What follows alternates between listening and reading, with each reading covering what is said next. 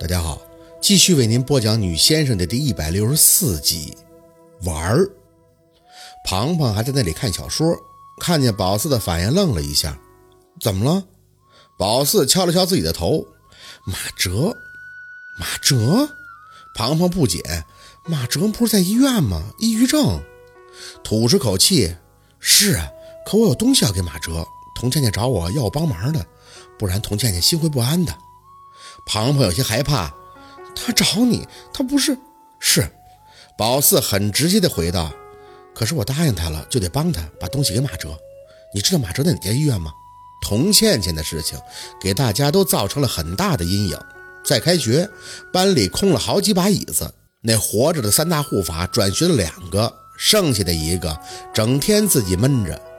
之前给童倩倩刺激跳楼的那两个男同学也都转学了，他们班空荡了不少。不过没人多提这事儿。学校老师、同学都有意的避讳，宝四也没想到自己精神恍惚的，居然把这茬给忘了。庞庞点头，你知道他们班同学去看过他，你要去啊？那星期天咱俩一起去啊？我闲着也是闲着。不瞒你讲啊，我们也委屈啊。那个童倩倩的家长三天两头就来闹，我家小哲的前途都要毁了。马哲他妈一看见他们去就开始哭。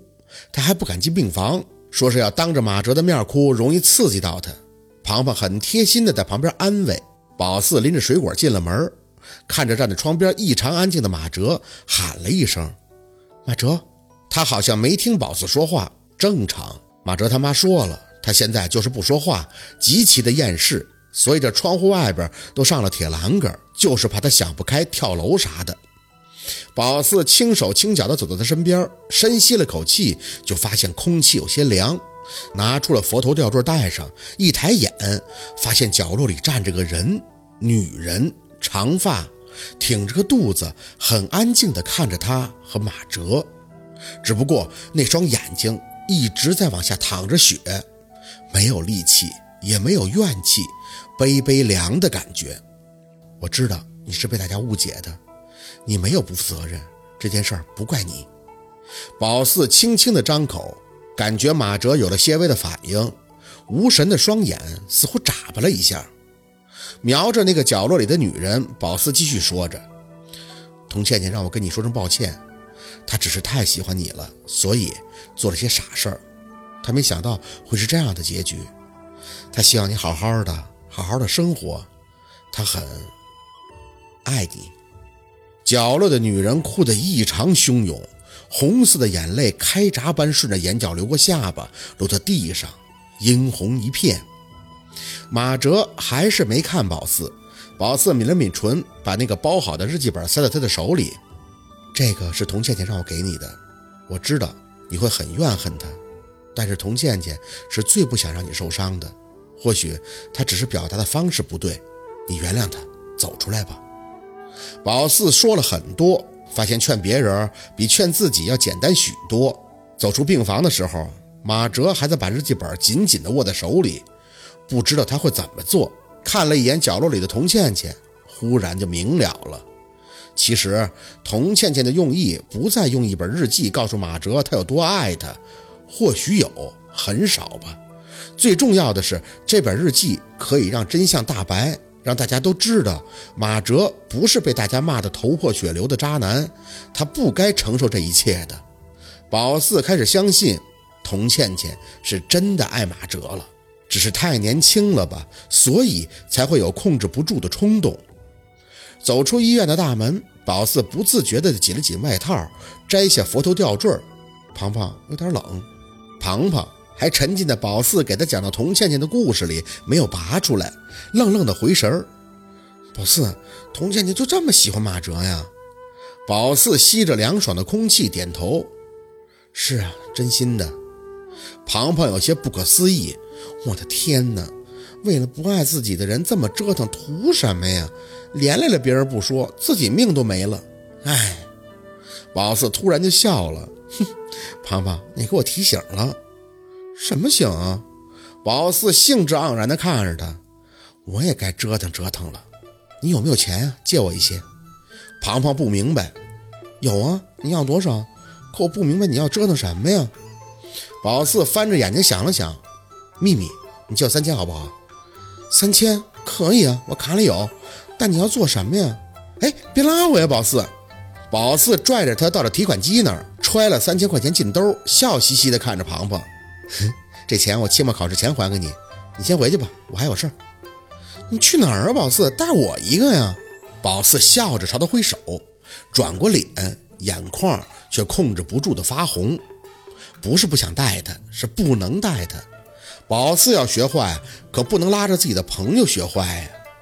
兴致勃勃地去了服装批发城，买了个五十块钱的白色假兔毛七分袖短款外套，挑了个配穿的小短裙、长筒袜、高跟鞋，踩到脚上后，哒哒哒的走得好不畅快。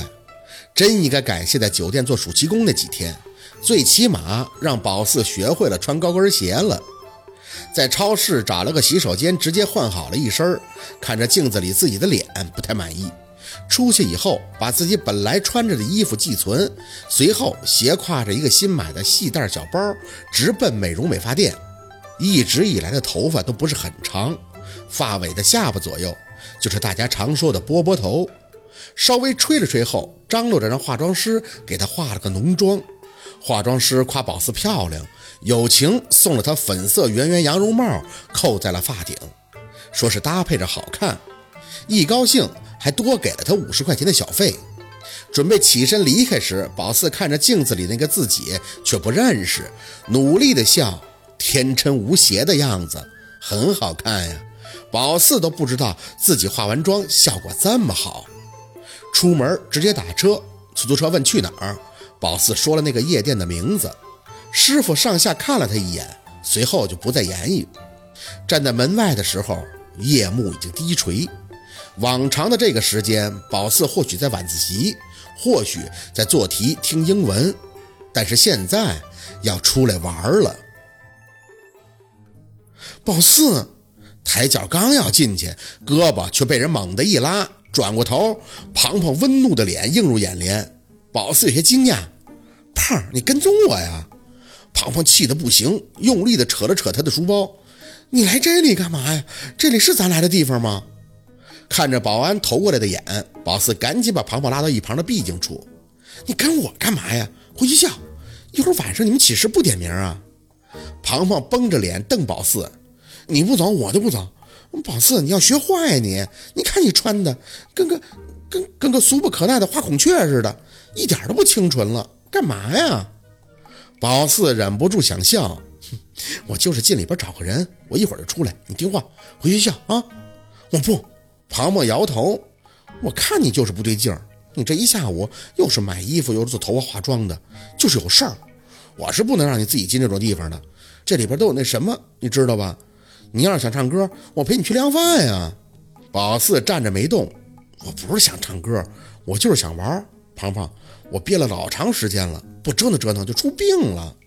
那也不能上这儿折腾啊，这都什么地方啊？里边死贵死贵的，根本就不是咱们该来的。走。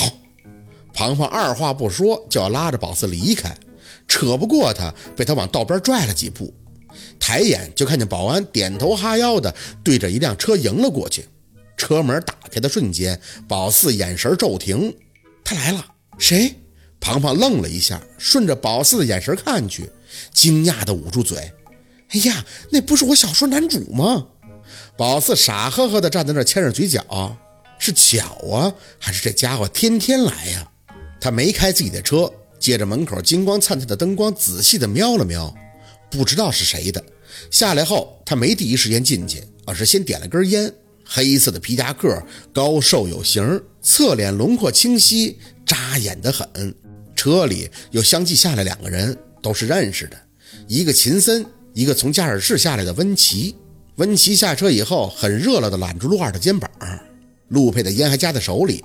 听见温琪大声打趣儿：“陆二哥们赶明儿投资个烟厂，就挣你的钱。”很潇洒的三个人就这么进了夜店的大门。宝四，那是我小说男主吧？宝四一直在看，直到看不到了，才慢慢收回了视线。瘦了很多，抽烟多了，减肥吧。深吸了一口气，宝四看着庞庞，牵起嘴角：“那是我男朋友。庞庞惊了，你别骗我。宝四轻轻的笑，哼，为什么骗你啊？暑假我的确是跟他在一起的，可是开学前他跟我说分手了，在他眼前我是前任，可在我这儿他还是现任。庞庞摇头，我我不是不告诉你，我是不想让人知道我被人甩了。